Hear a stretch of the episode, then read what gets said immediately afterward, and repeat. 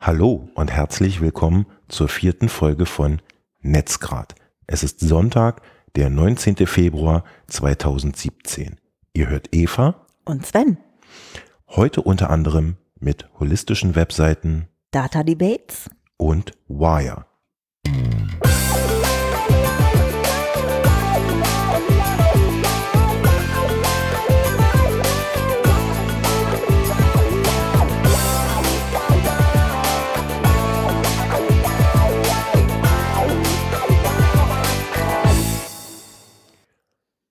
Als erstes möchte ich unseren Hörern danken für das Feedback, was äh, zur Folge 3 an uns herangetragen wurde. Ähm, zu den heutigen Themen starten wir mit holistischen Webseiten. Als Eva mir das erste Mal davon erzählte, dachte ich sofort an Weihrauch, Myrrhe, Tee und Esoterik. Ähm, holistisch bedeutet so viel wie ganzheitlich, allumfassend. Auf eine Webseite übertragen heißt das, sie sollte das Thema ähm, in allen relevanten Aspekten behandeln. Da du das so wunderbar erklärt hast, kannst du mir wahrscheinlich auch die Details nennen, Sven, oder? Überhaupt gar nicht. Dafür bist du zuständig. Okay, ich versuche es und wenn du was nicht verstehst, frag mich bitte. Sehr gern. Also, ähm, ja, holistischer Content habe ich jetzt in letzter Zeit immer wieder gehört und ähm, habe mich da mal reingearbeitet und Folgendes herausgefunden. Und zwar geht es darum, dass ähm, ja holistischer Content versus ehemalig, ehemalig Keyword Spamming oder Stuffing. Das heißt, mh, früher war es so, dass ähm, man die Seite ganz viel mit diesem Keyword, also mit dem Wort, um das sich quasi dieser Text drehte, ähm, hat das ganz oft erwähnt und dann hatte Google einen Lieb, hat einen ganz weit nach vorne auf, mhm. ähm, in den Suchergebnissen geschwemmt. Ähm, das mögen die nicht mehr. Das, da, dazu sagen die jetzt Spam. Das heißt, Google spuckt auf dich. Du wirst ganz weit hinten gerankt.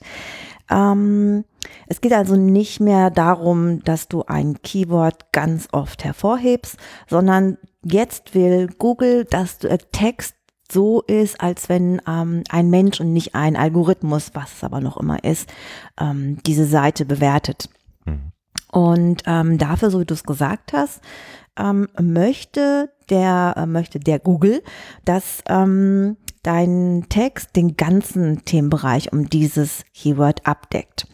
Und was muss man da tun? Also als erstes muss man eine umfassende Keyword-Recherche machen. Das heißt, ähm, es gibt verschiedene Tools, mit denen ähm, kann man rausfinden, Mm, zu diesem Wort, über das du schreiben willst, ähm, welche Begriffe werden dazu gesucht, ähm, welche Begriffe sind dazu relevant. Mhm. Und ähm, früher konntest du dann anfangen, diesen Text zu schreiben und einfach online dann machen. Ähm, heutzutage ist es so, dass du anschließend in quasi im zweiten Schritt eine thematische Recherche machen musst. Das heißt, wie das Ganze betreffend. Also jetzt nicht nur sagen wir mal, zum Thema ähm, Uhren, mhm. ähm, sondern du musst dann auch zum Thema Zeit und Armbänder und alles, was so in diesen Begriff mit reingeht, ähm, ein, ein, ein sozusagen ein etwas, ähm, ja, ähm, umfassenderen Text machen. Also das, ich finde das ganz interessant, weil ich war letztes Jahr auf der Explained-Konferenz ähm, und da ging es darum, dass wahnsinnig viele Texte heutzutage schon von Maschinen geschrieben werden.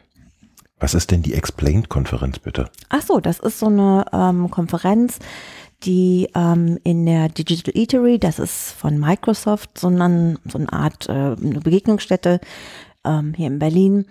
Ähm, ja, die macht so eine Konferenz und da werden so Trends und ja, Trends quasi und wo das Internet gerade in verschiedenen Richtungen hingeht, vorgestellt. Das sind Redner und dann, ähm, ja, kann man sich das als Vortrag quasi anhören, eins nach dem anderen. Mhm. Und ähm, genau, und ja, ähm, puh, bei der Suche, also quasi, naja, also damals wurde zumindest gesagt, dass, ähm, dass wie gesagt, schon viele Texte geschrieben werden von Maschinen, gar nicht mehr von Menschen und wirklich, ich habe mir das mal angeguckt, man merkt es sehr schwer. Ähm, und da habe ich gedacht, oh mein Gott, entweder werden ganz viele Leute womöglich, die Texter sind, ihren Job verlieren. Und das war auch so das, was sie so gesagt haben als Gefahr. Wenn ich mir das jetzt wiederum angucke, wo der Trend gerade hingeht, dann ähm, habe ich ein ganz anderes Gefühl dazu. Denn ähm, geht es darum, dass du wirklich Texte so schreiben musst, dass sie ähm, den Menschen gefallen. Also dass sie wirklich ähm, einen super guten Inhalt haben. Die müssen richtig ausgefeilt sein. Und ähm, es gibt da noch so, eine, so einen anderen Begriff, der jetzt immer wieder auftaucht, der heißt Keyword Clustering. Mhm. Ähm, Clustering heißt eigentlich aus dem Englischen bündeln. Und da geht es darum, dass ähm, Keywords in Gruppen gebündelt werden. Und ähm, diese werden dann ähm, auf verschiedenen Webseiten einer Webpräsenz verteilt beziehungsweise im Text eingearbeitet. Das äh, musst du nicht selber machen, das ist ein vollautomatischer Prozess, welcher von diesen Keyword Clustering Tools ähm, implementiert wird. Mhm. Was ähm, ist das Ergebnis? Natürlich, ähm, das gibt ein, ein höheres Ranking in der SERP, also SERP, Search Engine Result Page. Das ist also Aha. also die Seite, die angezeigt wird, wenn du auf Google einen Begriff suchst und dann auf der ersten Seite erscheinen. Also quasi die, die Seite, die dann erscheint, auch die okay. folgenden Seiten. Aber man sagt halt, um, to, uh, the best place to hide a dead body is page two in Google. Also okay. ne, man sagt wirklich, ich kann die Prozentzahlen nicht mehr, aber ähm, auf der ersten Seite gucken die meisten Menschen, dann halbiert es sich, glaube ich, wie viele Leute noch auf die zweite Seite schauen. Und dann wird's immer weniger und ich glaube, Seite fünf oder so, da bist du schon komplett raus. Also es ist wirklich wichtig, dass du auf den ersten Seiten erscheinst, weil der Mensch ist faul und die meisten Menschen wissen auch nicht, ähm, ja, dass, naja, sage ich mal, dass die Texte mit den zum Teil ausgefeiltesten ähm, ja, SEO, ähm, ähm, Hilfen, SEO im Sinne von Search Engine Optimization, also Suchmaschinenoptimierungssachen eben dort äh, platziert werden. Ne? Mhm. So, weil die SEO-Geschichte, die hat damit zu tun, dass man das so macht, dass der, dass die Suchmaschine ähm, von, von Google, äh, deren ähm, äh, Crawler, das sind die quasi die, die Maschinen, die wiederum das Internet untersuchen nach den möglichst relevanten und gut lesbaren Seiten für Menschen dann auf der ersten Seite angezeigt werden. Ja. Und ähm, ja, deswegen geht es darum, dass du halt zusiehst, ähm, dass du auf die möglichst erste Seite kommst. Und dieses Keyword Clustering, diese Tools, die funktionieren so, dass sie basierend auf den Top 10 Ergebnissen dieser ersten Seite die, ähm, die Keywords rauslesen aus den Texten, beziehungsweise ähm, auch aus diesen ähm, Snippets. Snippets sind quasi diese kleinen Texte, die jeweils unter dem äh, unter der Überschrift immer angezeigt werden für jede Seite. Ja.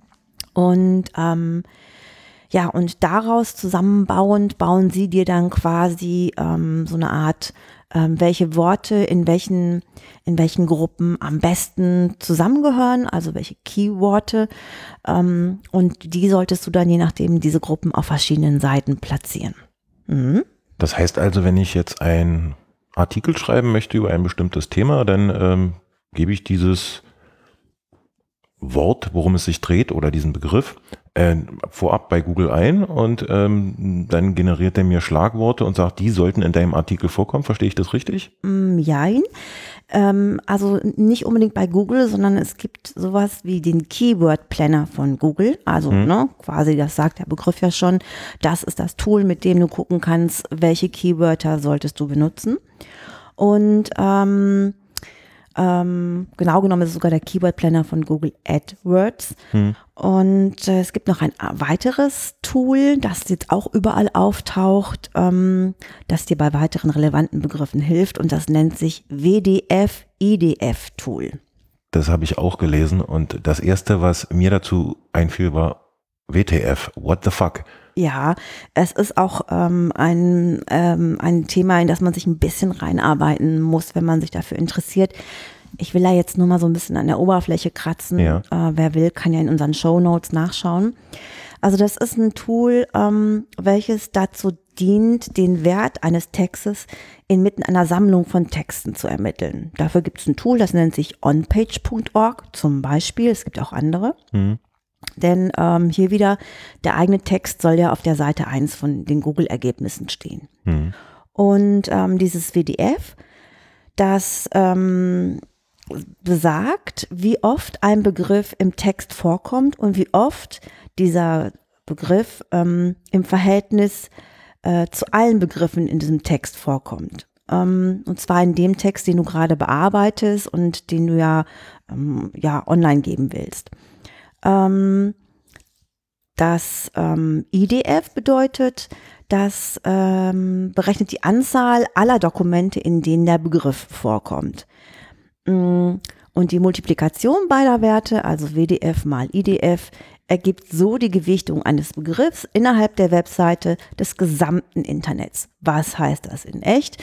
Dass du ähm, mit diesem Tool eine Anzeige bekommst, wenn es durch deinen Text geht. Und das mhm. sagt dir dann, pass auf, irgendwie die und die Begriffe, die du in deinem Text hast, ähm, die solltest du noch öfter benutzen. Die und die Worte solltest du noch hinzufügen. Und die und die Worte, die hast du zu oft drin, das solltest du umstellen, die solltest du rausnehmen. Ist das sowas ähnliches? Also das Einzige, wo ich CEO bewusst wahrnehme, ist als Plugin mhm. bei WordPress. Mhm. Und da gibt es auch so ein Ampelsystem und der schlägt einem vor, was man ähm, ja wo noch unterbringen sollte oder was man verändern sollte. Äh, ist es sowas? Mm, jein, auch wiederum, weil ähm, dieses WDF-IDF vergleicht das mit den bereits bestehenden Texten im Internet. Du willst ja gucken, wo dein Text, also wie quasi hm, für Google dein Text möglichst gut im Verhältnis zu den anderen Texten, die bereits auf, den, auf der ersten Seite und auf den restlichen Seiten stehen, ähm, gut gerankt wird. Das heißt, wenn du mh, hm, es ähm, sage ich mal, also man kann auf den ersten Seiten ja quasi sehen oder auf der ersten Seite, welche ähm, Worte da vorne sind. Also man sagt ja auch, dass ähm, nicht nur SEO, sondern auch wirklich Texte, die von Leuten viel gelesen werden, viel verlinkt werden, mhm. ähm, auf die erste Seite erscheinen. Mhm. Und ähm, das ist halt so ein, so ein Konkurrenzding zwischen SEO und eben auch natürlichen, nach oben geschwemmten Texten. Ähm, und äh, ja, dieser, dieser WDF, EDF, ähm, dieses Tool, das ähm, hilft quasi nochmal im Verhältnis zu dem, was bereits online ist, herauszufinden, wie solltest du deinen Text präsentieren, damit Google findet, ah ja, also das interessiert anscheinend alle, weil das ist so auf der ersten Seite. Und ähm, da solltest du dich, um dich gut zu platzieren, diese Begriffe unterbringen und diese nicht. Gut, dass du sagst natürliche Texte. Ich habe immer so ein bisschen das Problem, wenn dieses Plugin Vorschläge macht, mhm. dass der von mir Dinge möchte, wo ich dann das Gefühl habe, das wird dann immer weniger mein Text. Also mhm. das hatte ich von vornherein gar mhm. nicht vor reinzuschreiben und jetzt will er, dass ich den umbaue. Und manchmal gebe ich dem auch ganz bewusst nicht nach. Mhm. Ja, das ist ganz interessant, weil ich habe ähm, gesehen, dass ähm, Leute das ausprobiert haben, dieses Tool, und gesagt haben, na ja, sollten nicht vergessen, dass immer noch Menschen diese Texte lesen, weil wenn man sich das so anschaut, geht der Trend dahin, dass man Texte nur noch für die Suchmaschine schreibt. Ganz genau. Und nicht mehr für den Menschen. Ähm, aber das Gute daran ist, dass Google sich gerade dahingehend so ein bisschen ändert, also seine, ähm, seine Algorithmen, die sagen du ja, du nein ähm, dass sie immer mehr sich so verhalten, als wenn äh, ein echter, als wenn es ein echter Leser wäre und für dich das generiert werden soll. Also es ist ein Mittelding.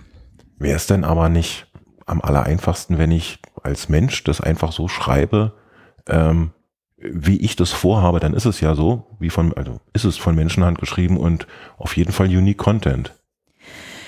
Auch. Also die ähm, Ergebnisse der Leute, die das ausprobiert haben, waren sehr unterschiedlich. Viele haben gesagt, sie würden es ähm, dafür benutzen, um noch mehr Keywörter zu bekommen, um noch mehr Ideen zu bekommen und den Text vielleicht noch ein bisschen vielfältiger gestalten zu können. Sie würden aber in der Regel davon Abstand nehmen, es anhand dieses Tools zu generieren, weil letztendlich es immer noch zählt, guter Content ja. wird von den Leuten geschätzt und dann wirst du automatisch nach oben geschwemmt. Hm. Okay. Ja. Um, ähm, ein letztes Ding vielleicht, was ich noch ganz gerne in dem Zusammenhang erzählen würde, was ich auch immer wieder als neuen Begriff für mich wahrgenommen habe, ist das, weil wir gerade über Keywords sprechen, Voice Search. Suchanfragen über den Sprachassistenten. Die Mhm. werden laut Google ähm, zu 55 Prozent aller 15- bis 18-Jährigen mindestens einmal täglich benutzt. Ähm, bei Erwachsenen sind es immer noch 41 Prozent und dadurch ändert sich natürlich auch die Art und Weise der, ähm, der Keywords, also Länge und ähm, die Komplexität der Eingabe der Leute, weil sie machen es nicht mehr über die Tastatur. Ähm, das Ganze sollte man in möglichst natürlicher Sprache mittlerweile angehen. Also man sollte anders als wenn man es halt ähm, ja, wenn man es eingibt äh, am Computer, wenn man quasi das in so ein äh, iPhone reinspricht oder in so ein, ein Ah, okay. anderes Telefon, Smartphone, ähm, da stellt man die Frage anders und meistens stellt man die Fragen ja auch anders länger. Hm? Ja, das wäre auch meine Frage gewesen. Also das ist tatsächlich so, dass da mit Voice Search gemeint ist, ich ähm, bemühe einen der Sprachassistenten auf dem jeweiligen Betriebssystem und der soll dann für mich suchen. Ganz genau. Okay. Genug von mir. Du warst neulich auf einer Veranstaltung. Erzähl doch mal. Genau, ich war dank dir, äh, weil du die Registrierung vorgenommen hast, auf der ersten Veranstaltung der Data Debates vom Tagesspiegel und die stand unter dem Thema Freiheit und Privatsphäre. Ähm, das Gespräch mit dem Bundesinnenminister, Herrn de Maizière, wurde moder- moderiert vom Tagesspiegel-Chefredakteur Herrn Kastorf. Äh, die Veranstaltung wurde eröffnet vom Chef äh, oder dem Mitglied der Geschäftsleitung von Telefonica Deutschland, der sagte, Daten sind der Rohstoff der Zukunft, ein wahrer Datenschatz. Um ihn zu heben, braucht es Regeln und Gesetze. So wurde die Veranstaltung eröffnet und das ist ja auch das, was man sonst überall hört und liest, dass also zwar quasi die Daten das Gold der Zukunft sind, die Währung, mit der äh, zukünftig ja, bezahlt und Geld verdient wird. Ähm, der Hashtag dann landet auch ziemlich zügig auf Platz zwei der Trending Topics bei Twitter, was also dafür spricht, dass das Thema doch einige Leute interessiert. Ähm, und ganz interessant ich, äh, fand ich, dass ähm, vorab eine Umfrage über Twitter gestartet wurde mit der Frage, wie wirkt sich die Digitalisierung auf die Freiheit des Einzelnen aus? Und die ging derart aus, dass 55 Prozent der Befragten sagten, ähm, dass die Digitalisierung mehr Freiheit ermöglicht und 45 Prozent sagten, die Freiheit wird beschränkt. Der Minister verglich Big Data mit der Straßenverkehrsordnung oder dem Umgang mit einem Buttermesser, was ich jetzt ähm, ein bisschen unüblich fand, aber er erklärte es so, dass man, wenn man den Paragraphen 1 der Straßenverkehrsordnung auf die Daten übertragen würde, dann würde er ungefähr lauten, wie die Teilnahme am Datenverkehr erfordert ständige Vorsicht und gegenseitige Rücksicht, was nicht ganz abwegig ist, finde ich. Und im Vergleich mit dem Buttermesser äh, sagte er, dass man das entweder zum Streichen von eben Butter benutzen könnte, aber genauso gut zum Stechen. Mhm. Also ich war ja mal Stewardess und äh, Buttermesser waren erlaubt, weil niemand davon ausgegangen ist, dass man damit ein Flugzeug kapern kann. Aber trotzdem, netter Vergleichsversuch. Genau, also jetzt das Kapern von Flugzeugen im Detail war nicht Thema, aber eben Aber wohl das Einstechen, wenn ich das richtig verstanden Genau, habe. da- Und naja, das Stechen. Gut, die sind jetzt vielleicht nicht primär dazu geeignet, aber eben auch dafür verwendbar.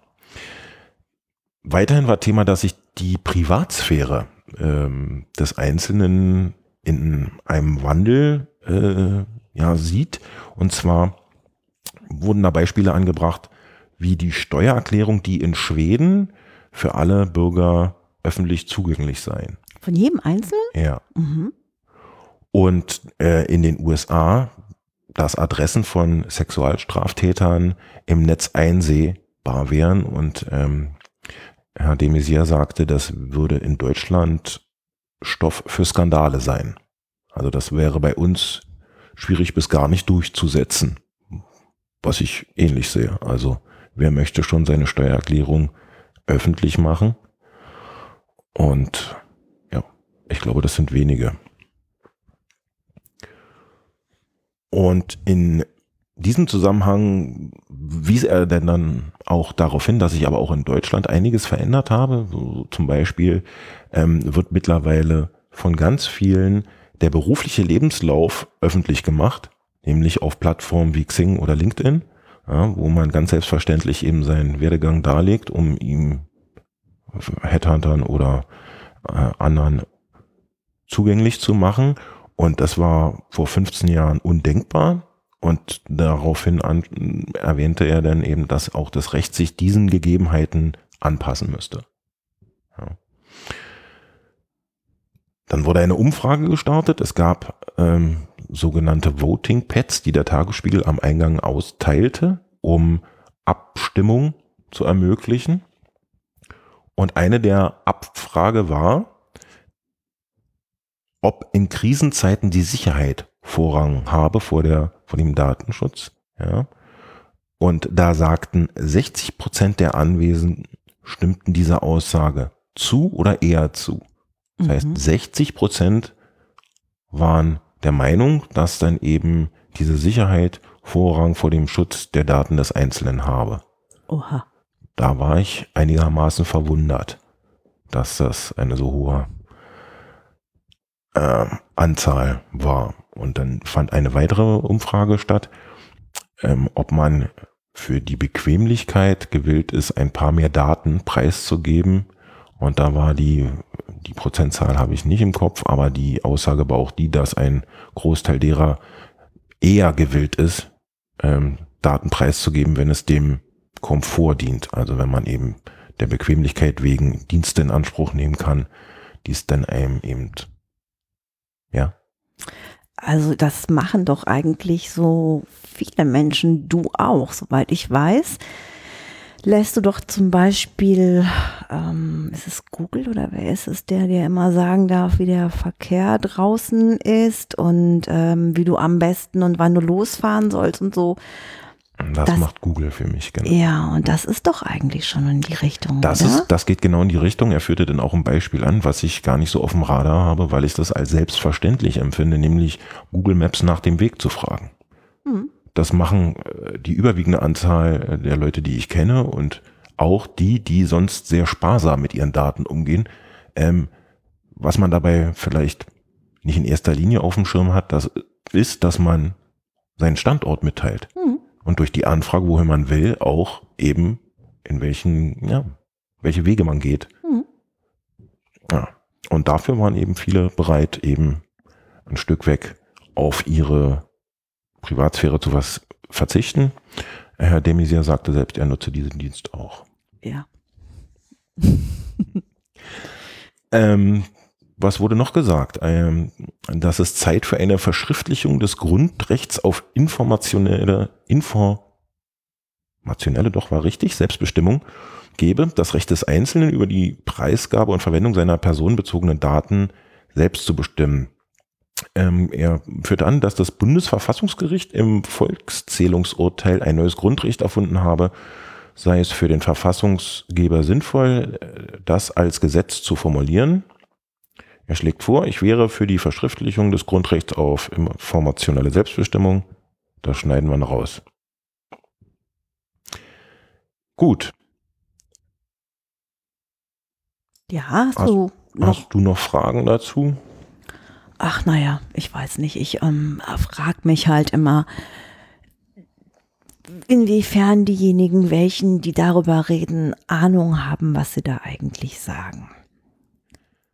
Das Gefühl hatte ich an einigen Stellen auch, wurde ganz äh, konkret auf diesem Vortrag auch gestellt. Da meldete sich ein Vertreter und sagte, äh, mit Verlaub, Herr Minister, ähm, fühlen Sie sich, Sie sind ja nun auch schon über 60, glaube ich, hat er gesagt. Ich will ihm jetzt nicht zu nahe treten, aber irgendwie sowas war es.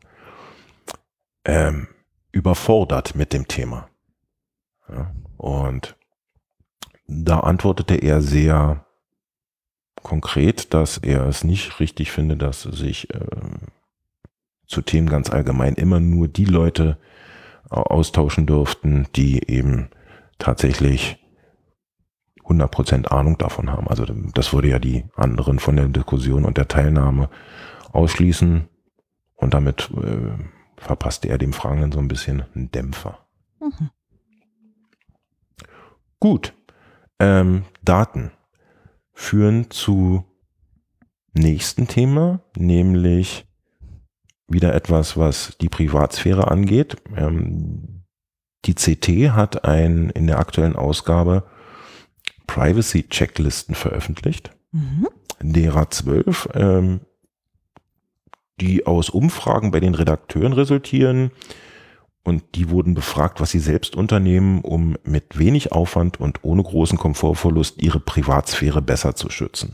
Es ging dabei nicht darum, sich völlig nach außen hin abzuriegeln, sondern mit wenigen und einfachen Handgriffen ähm, die Privatsphäre besser zu schützen, ohne ähm, jetzt wirklich da Spezialwissen haben zu müssen. Ja, Ähm, ist, diese Listen habe ich jetzt nicht gelesen. ja. Ist da aber irgendwas drin, was nicht in unseren Folgen 1 bis 3 behandelt wurde? Denn die handelten ja in erster Linie davon, wie man sich privat schützt.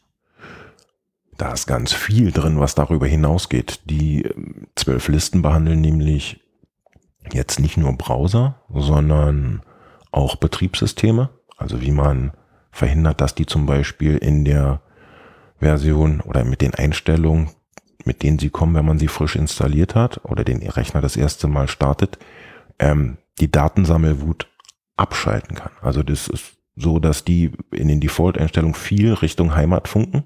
Hm. Ja, und was, was man da machen kann, wo man ansetzen kann, um mit ein paar Klicks ähm, dem entgegenzuwirken. Ja, also es ist, ging auch um Messenger beispielsweise, das ist das, worauf ich jetzt äh, kommen möchte. Und zwar auf einen ganz konkreten. Wir benutzen seit kurzer Zeit Wire als primären Messenger und der ist ziemlich gut, wie ich finde, und deswegen eine Erwähnung wert.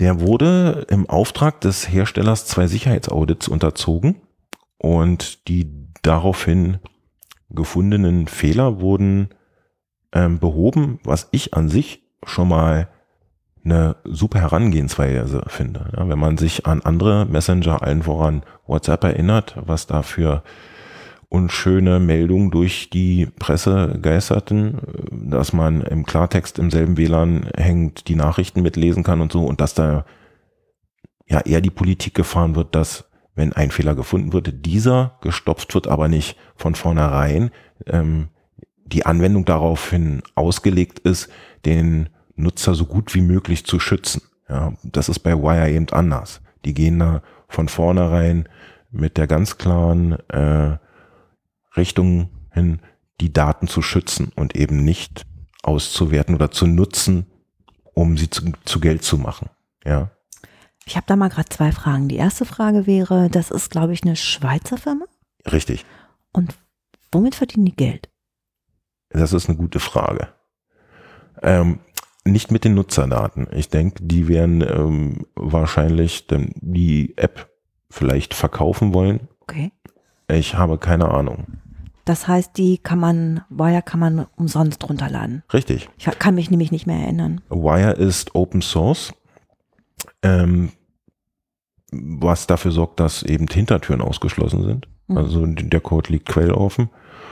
Und es ist für alle gängigen Betriebssysteme verfügbar. Also man kann eine, ein natives Windows-Programm genauso wie ein native App für Mac oder ähm, das iPhone oder für Android-Telefone installieren und zusätzlich kann man es zum Beispiel auch im Browser benutzen. Ja. Was das ziemlich bequem macht. Was ich auch ähm, bemerkenswert finde, ist, dass es keine Angabe einer Rufnummer erfordert. Das heißt, ich muss diesem Dienst überhaupt nicht meine Telefonnummer mitteilen, was bei ganz vielen anderen Messenger Voraussetzung ist, damit ich überhaupt Zugang zum System bekomme. Das, man kann sich nämlich auf der Webseite einfach unter Angabe von ähm, einer E-Mail-Adresse und einem persönlichen ausgedachten Passwort registrieren und wenn man diese Daten, also diese Zugangsdaten dann in der App auf dem Telefon einträgt, dann ist man mit demselben Account verbunden, ohne dass man eben seine Nummer preisgeben musste. Wir haben vorher den Google, ich komme gerade nicht mehr drauf, wie der hieß. Wir haben, da komme ich noch drauf, wir haben für Videotelefonie primär, darum ging's unter anderem jetzt, oder geht's gleich auch noch, ähm, äh, Duo genutzt von Genau. Google. Mhm. Die haben ähm, ein ziemlich simples Interface, aber über, auf die Details will ich dann äh, später noch eingehen. Okay. Ähm, dieser Messenger Wire ist ziemlich feature-rich, also der hat Feature-rich. Ja. Okay.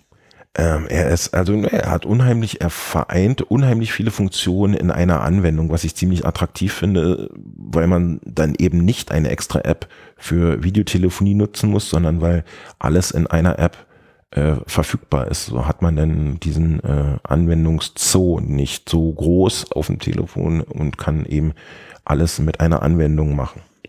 Ja. Ist Anwendungszoo auch ein feststehender Begriff oder hast du den gerade erfunden? Das weiß ich so genau nicht. Also Feature-Rich und Anwendungszoo. Ja, ich sag's dir. Ähm, zum Beispiel finde ich gut, dass ähm, Wire die Möglichkeit bietet, ähm, temporäre Nachrichten zu senden. Das heißt, ich kann vorab senden, festlegen, wie lange die Nachricht überhaupt sichtbar sein soll. Das kann ein paar Sekunden bis äh, 15 Minuten, einen Tag gehen. Also ich kann festlegen, wenn ich jetzt was Gehässiges über jemand anders schreibe, dass das genau fünf Sekunden sichtbar ist. Ich bin nicht der Typ, der Gehässiges über andere schreibt, aber wenn man jetzt, da musst du lachen, warum lachst du jetzt? Ähm, aber wenn man jetzt zum Beispiel ja sensible Daten, die man wirklich nicht dauerhaft auf Geräten anderer äh, wissen will, mitteilt, dann kann man eben dafür sorgen, dass die nur einmal gesehen werden können, wie zum Beispiel ein Passwort für Zugang zu einer Datei oder so, und dann anschließend verschwinden. Ja. Das war doch aber schon, fand ich von Anfang an die Verarsche bei äh, Snapchat, dass ja. es auch da am Anfang hieß, du brauchst, ähm, du kannst äh, die Daten ja ähm, vorab so einstellen, also beziehungsweise die, die übermittelte Nachricht, dass es nur eine bestimmte Zeit lang mhm. zu sehen ist und dann zerstört es sich. Ja. Ähm, aber man kann doch durch einen Screenshot jederzeit ähm, eine, eine Nachricht quasi für immer aufbewahren, oder? Das ist doch irgendwie so ein bisschen. Das ist Quatsch. richtig. Das ist richtig. Das geht natürlich. Aber es ist eben möglich, dass wenn ein User jetzt nicht darauf wartet, oh, jetzt schreibt er was, was geheimnisvoll ist oder was nicht weitergegeben werden soll, ähm, die Daten auf dem Gerät des Fremden oder des, des Gesprächspartners, der nicht fremd ist natürlich, ähm, zu löschen. Finde ich ein, ein cooles Feature. Man kann unter anderem auch, wenn man was gesendet hat, das nachträglich löschen. Also das heißt, wenn ich etwas geschrieben habe oder eine Datei gesandt habe, dann kann ich anschließend auswählen, dass ich diese Datei löschen möchte. Und zwar nicht nur für mich selbst, sondern für alle. Das heißt, die ist dann weg. Okay, ich finde es ein bisschen shocking, ehrlich gesagt. Warum? Na, weil du kannst nachher behaupten, habe ich nie geschrieben, habe ich nie gesagt. Ja, könnte man. Aber wenn man beispielsweise jetzt ein Foto geschickt hat und denkt, das, oder bin ich aber doch eher unvorteilhaft und dann schicke ich mal jemand Neues, dann kann ich das erste löschen und das zweite schicken. Also ich weiß nicht, ob die Leute damit so umgehen jetzt dann Nachrichten zu schicken, um anschließend zu, zu löschen und dann zu sagen, ich hätte nie, das habe ich nie geschickt, ich weiß es Na, nicht. Erpresser zum Beispiel? Ja, jetzt gehen wir mal nicht von, von Kriminellen aus, die das primär nutzen, sondern von ganz äh, gesetzestreuen und friedliebenden Bürgern. Ja. Ähm, weitere Features sind also ganz normal eben Foto- und Videoversand, wie man es ähm, kennt. Ähm, bei dem, äh, bei der Videofunktion ist es ein bisschen gewöhnungsbedürftig, äh, die als solche zu erkennen, denn da, üblicherweise ist da ein Kamerasymbol in den Apps und äh, bei Wire ist es ein Kreis. Und der Kreis soll für diesen für dieses Symbol, was üblicherweise auf Record-Buttons ist, wenn man Aufnahme drückt, auf der Kamera stehen und da, ähm, weiß nicht, ob das jeder auf Anhieb erkennt. Ähm, es hat ein Pinselwerkzeug, das heißt, man kann mit dem Finger ähm, Nachrichten schreiben oder auf Fotos äh, ja, Anmerkungen versehen. Mhm. Man kann auch Sticker drauf machen. Ich finde, das ist sehr Snapchat-mäßig angelehnt. Okay. Ja, bei Snapchat ist es ja so, dass man von vornherein überhaupt nur, ich glaube maximal zehn Sekunden oder so ein Bild anzeigen lassen kann und es dann automatisch weg ist. Ich hab, hier habe ich eben die Wahl. Ja, will ich es dauerhaft übersenden oder nicht. Ähm, Snapchat ist auch in dem Funktionsumfang meines Wissens nach nicht so umfangreich, also wie, wie jetzt Wire. Also für mich nicht ganz so wichtig, aber auch vorhanden beispielsweise ist eine Ping-Funktion, ähnlich vom wie Anstupsen auf Facebook ähm, oder übliche Funktionen wie Aufnahme von Sprachnotizen sind eben auch vorgesehen und Teilen von Standorten und da komme ich eben jetzt dazu, äh, zu dem von uns vorher genannten Duo, auch Audio- und Videotelefonie. Und die zwar ohne Zutun, wie alles andere auch, was der Messenger macht, Ende zu Ende verschlüsselt. Also ich kann vertrauliche Nachrichten senden, nämlich indem ich einfach eine Nachricht sende. Ich muss vorher nichts anderes tun. Ich muss nicht sagen, jetzt geheime Nachricht erstellen, sondern es ist standardmäßig alles verschlüsselt, was ich super finde, denn genauso sollte es meiner Meinung nach sein. Mhm. Ja, auch Telefongespräche in äh, HD-Qualität sind möglich und die sind eben auch verschlüsselt, genauso wie Videotelefonie. Ja. Ich glaube, genau das ist doch aber der, der große, große, große Vorteil, warum wir jetzt dazu übergegangen sind, nicht mehr über Duo zu kommunizieren. Wobei ich fand Duo sensationell von der Qualität her. Das stimmt. Ähm, muss man auch ehrlicherweise sagen.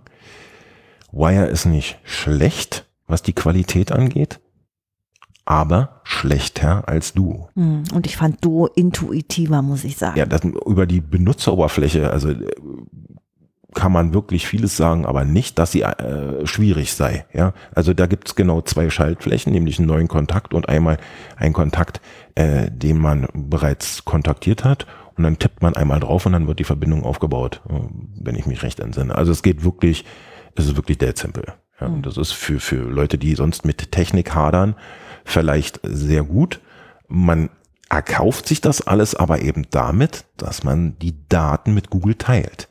Ist klar. Und deswegen sind wir ja auch übergegangen zu Wire, weil da nämlich tatsächlich äh, im Gegensatz zu Google ähm, die Videotelefonie verschlüsselt ist. Also da kann keiner mithören. Ne? Ganz genau. Mhm. Äh, was man auch noch fairerweise sagen muss, ist, dass es noch ein, ich würde sagen, Bug gibt in Wire nämlich dass ein neuer Anruf einen aktuellen Anruf beendet. Das heißt, wenn, ich, wenn wir telefonieren und ein weiterer Teilnehmer ruft mich an, ändert unsere Verbindung. Ui. Was ja nie so richtig elegant gelöst ist. Ja, ja das geht ja besser. Okay. Und da hoffe ich auch sehr, äh, schöne Grüße in die Schweiz, dass das abgestellt wird. Also dass es sowas gibt wie ähm, Makeln. Also dass ich zwischen den Gesprächen wechseln kann, sagen kann, du warte mal kurz, da klingelt jemand anders an. Ähm, und dann zurück zum ersten Gesprächsteilnehmer, denn der weiß im Zweifel ja nicht, was passiert ist. Wenn du dann mit der Schweiz sprichst, kannst du denen bitte sagen, die sollen einen schöneren Klingelton haben. Ich war so verliebt in den Klingelton von Du, den fand ich einfach okay. schön. Das habe ich jetzt nicht präsent, aber ich werde mal äh, unsere Folge 4 verlinken äh, in der Mail, die ich in die Schweiz schreibe und vielleicht haben Sie Erbarmen. Wundervoll. Ja. Gut. Damit das, bist du durch? Ich habe nichts mehr zu sagen zu dem Thema, wenn du keine Fragen mehr hast. Im Augenblick nicht. Wunderbar. Dann danken wir sehr fürs Zuhören. Ich möchte, ich werde immer noch nicht müde, äh, auf die Kommentarfunktion verweisen und freue mich sehr über Feedback, konstruktive Kritik oder Themenvorschläge. Ansonsten bleibt mir nicht viel mehr übrig, als euch noch einen schönen Sonntag zu wünschen. Vielen Dank fürs Zuhören. Bleibt uns treu. Gehabt euch wohl. Tschüss. Tschüss.